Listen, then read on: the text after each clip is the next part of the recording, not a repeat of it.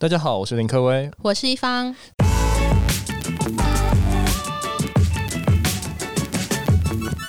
今天要来跟大家讲说，经营高活药的社群，怎么样让电商可以经营这样的社群，然后可以挖掘出非常多的潜在的用户。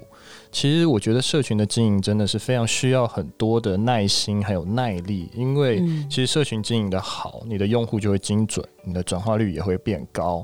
那又可以集中很多的客群，他可以在这里讨论，有一点就像是你的铁粉，把你的铁粉都框在这里，聚集在这里。这是现在比较多人在做的事情。对，那对你来说，你觉得最印象深刻、做的比较好的社群是哪一个？其实我觉得社群里面做最好的，我会觉得应该是四八六。嗯，其实四八六大哥在做这样的社群，他从以前开始到现在，他其实聚集了非常多的铁粉来跟他买东西，嗯、所以我会认为四八六它是一个非常好的社群的代表。嗯，听说馆长也是嘛，对不对？对啊，其实馆长也是，而且馆长聚集的又是非常垂直又精准的人，的对，就是那群喜欢他然后喜欢健身的人，所以他的垂直度又比四八六强。那你本身呢？你有经营过什么样的社团吗？其实有啊，我经营的社团反而会是 Line 的官方账号，因为其实常常帮品牌在做电商的代抄，那代抄就是帮品牌在做电商的营运。那我们近期帮一个国际的知名的三 C 品牌在做电商的代抄，嗯、那。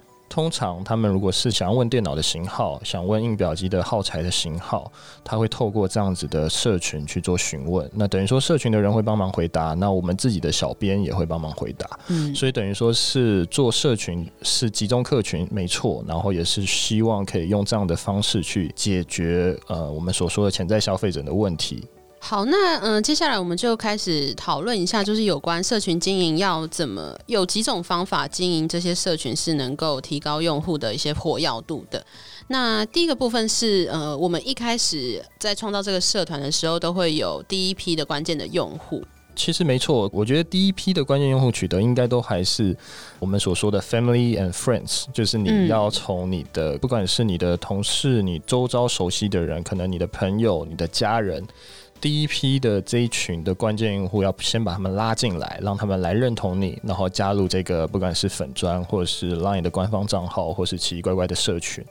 第一批的数量，你把它邀进来之后，那这个第一批可能就可以成长成第二批、第三批、第四批这样子。对，像是那个社群洞，他一开始在成立的时候，创始人那个杰哥他就加入了，他好像不太像是同事或是朋友，他就是加入很多同业的那个意见领袖进来，就是他个人的一些人脉。对，感觉也是从人脉去加，像是目前如果我真的要新建一个粉丝团，我好像也是从我自己的同学啊、自己的周遭的同事啊，或是直接曾经合作过的一些伙伴们，把它加进来。对对对，像是那个一开始的 Podcast Club，它创立的时候其实是。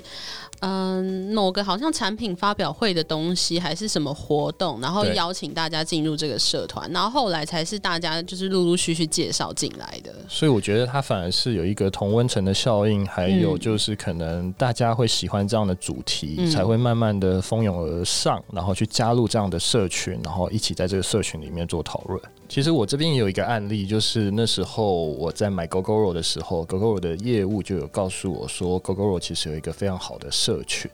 那那个社群里面其实就有卖蛮多的 Gogoro 的周边用品，包括它的脚踏垫，包括它的呃可能有椅背啊还是什么，他就说，诶、那你要不要进去看一下，可以买。所以其实真的社群在做的这一块，就会是想要聚集同样的人在一起，然后集中客群在社群里面在做讨论的一个动作。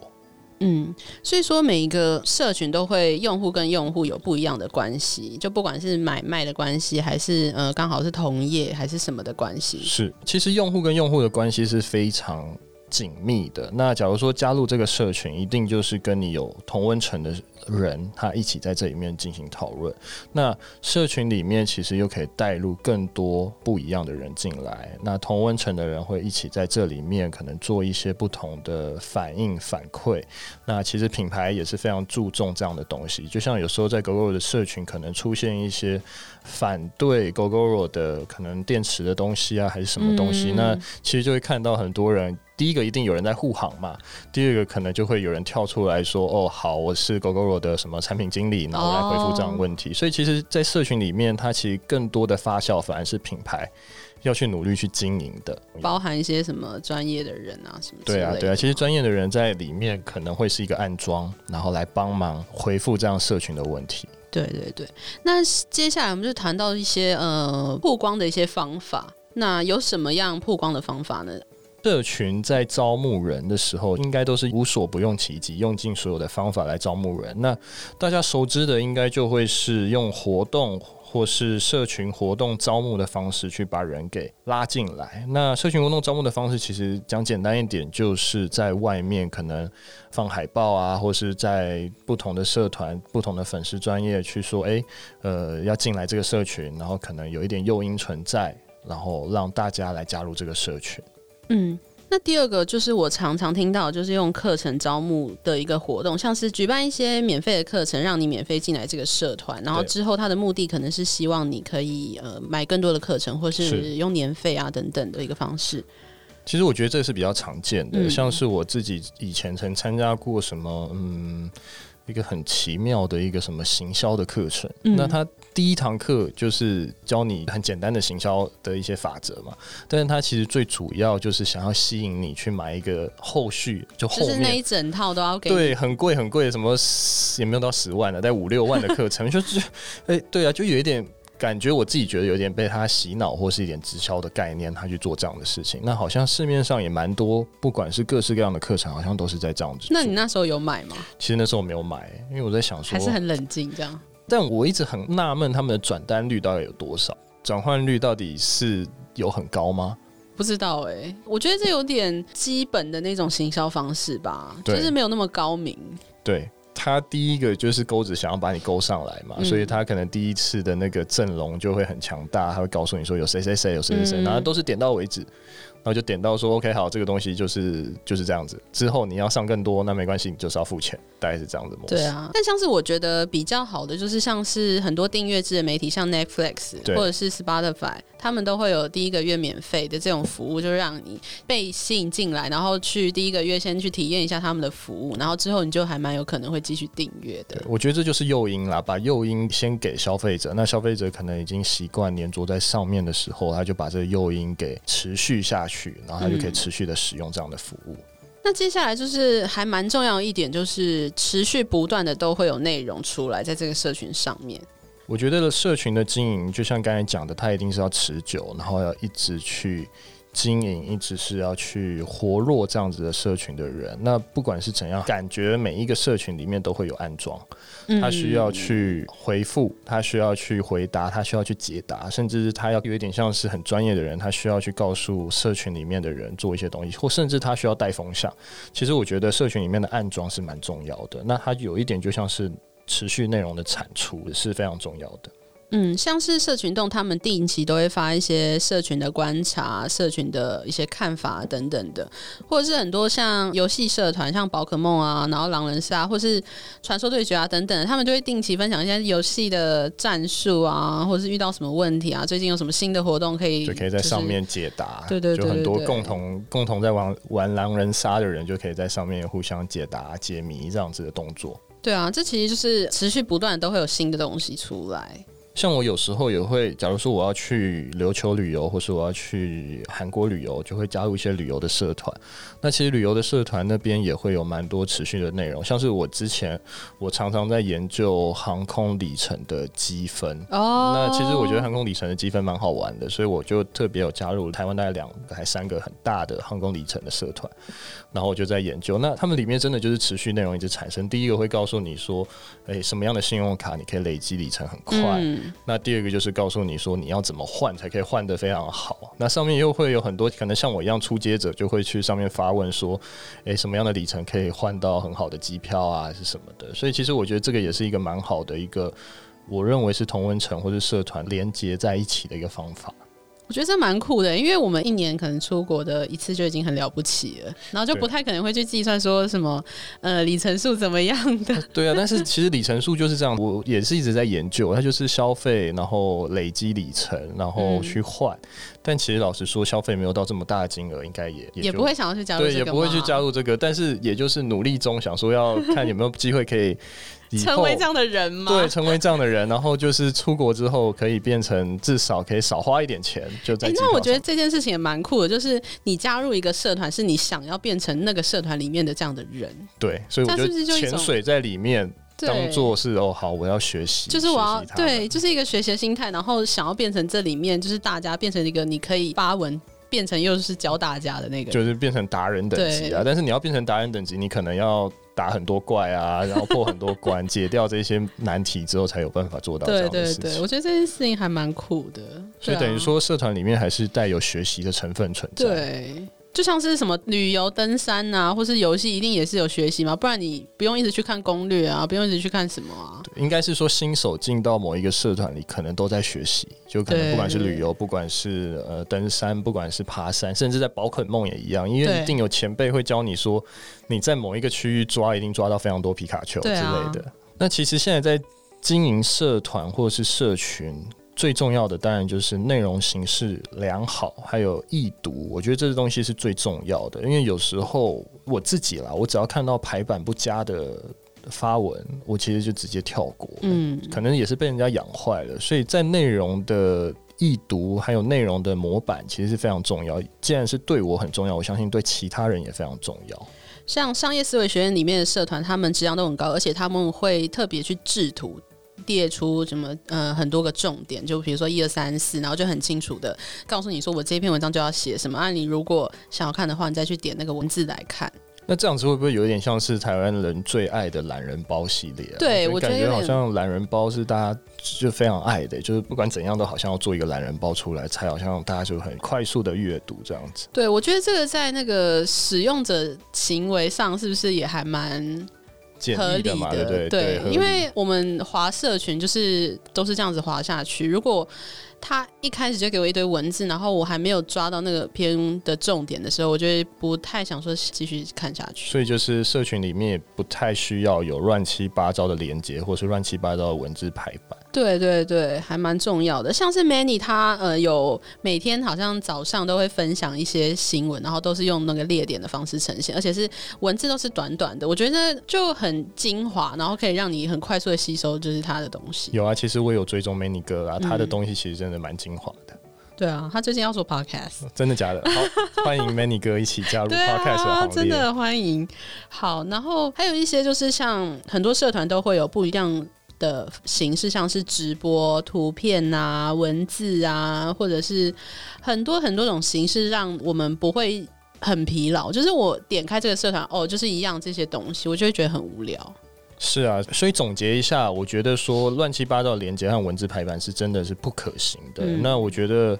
避免用户的审美疲劳，我觉得 UI 还有 UX 的效果其实也可以转嫁在这上面。有些人说 UI UX 可能只在做网站，在做 App，但是我觉得说，我觉得 User Experience 其实在社群也是蛮重要的。对啊，我觉得不管是在嗯、呃、产品还是什么地方上，这个东西都是最。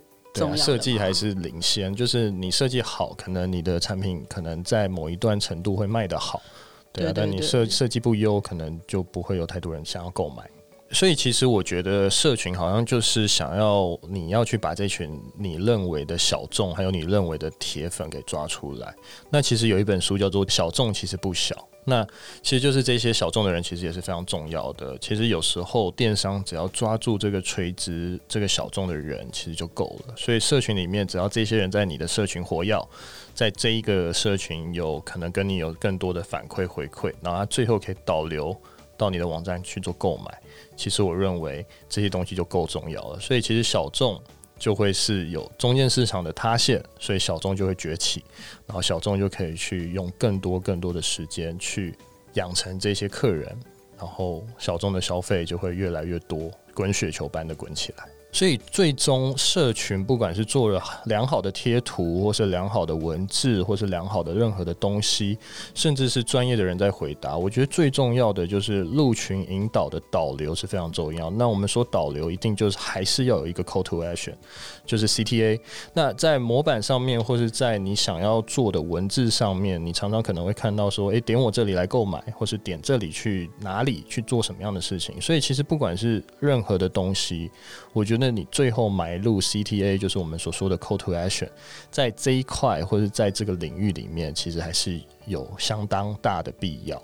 嗯。所以我的理解是，如果你在某一些贴图或是某一些文章的时候，你都要让使用者可以有一个动作去进行下一步的意思嘛，对不对？对啊，其实我们有时候会觉得使用者就是看的读者都不是这么的聪明。那如果他不是这么聪明的方法，嗯，你还是给他一个方向，让他知道他接下来要去哪。假如他看了一个漏漏等的文章，但是你后面没有给他一个他要去的地方或是连接，其实蛮可惜的。对啊，对啊，对啊。对啊，所以他如果看完你的文章，代表他对你或是对这个产品或者对这个东西这个电商有兴趣，那应该就要给他导过去的一个东西，让他可以去另外一个地方